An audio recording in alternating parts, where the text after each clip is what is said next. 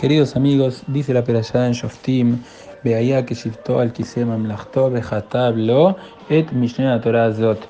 Y va a ser cuando se siente en su trono, está hablando el rey de Israel, él tiene que escribir dos copias del Sefer Torah por sí mismo. Uno, un Sefer el rey tenía que llevarlo consigo siempre y el otro lo tenía que guardar en sus tesoros.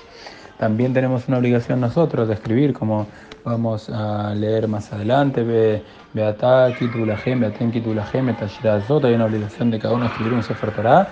Hoy en día esa obligación se cumple por medio de eh, ayudar a, escribir un sefer o comprar libros de Torah, de acuerdo a muchos poskim también se cumple con la mitzvah de escribir un sefer Torah. Ahora, ¿por qué el rey tenía que escribir dos cifres Torah, uno para guardarlo y uno para llevarlo consigo?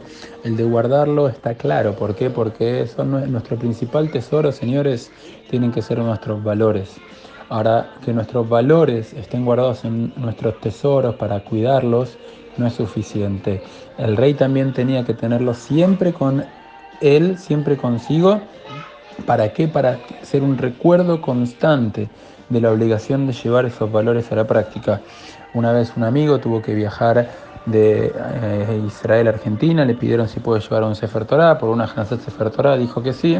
Ahora cuando él se sienta en el avión y de repente tenía el Sefer, estaba por ver una videíto, una película, no, ay, queda feo, el Sefer Torah está ahí, cómo uno come, cómo uno se conduce, tuvo un viaje terrible, ¿por qué?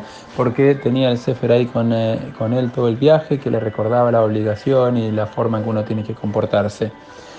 Sepamos que aunque no tengamos el Sefer, nosotros tenemos que ser Sifre Torah también. Nosotros tenemos que representar los valores de Am Israel en cada uno de los lugares que estemos. Estamos en la calle, estamos en nuestras casas, estamos trabajando, estamos estudiando.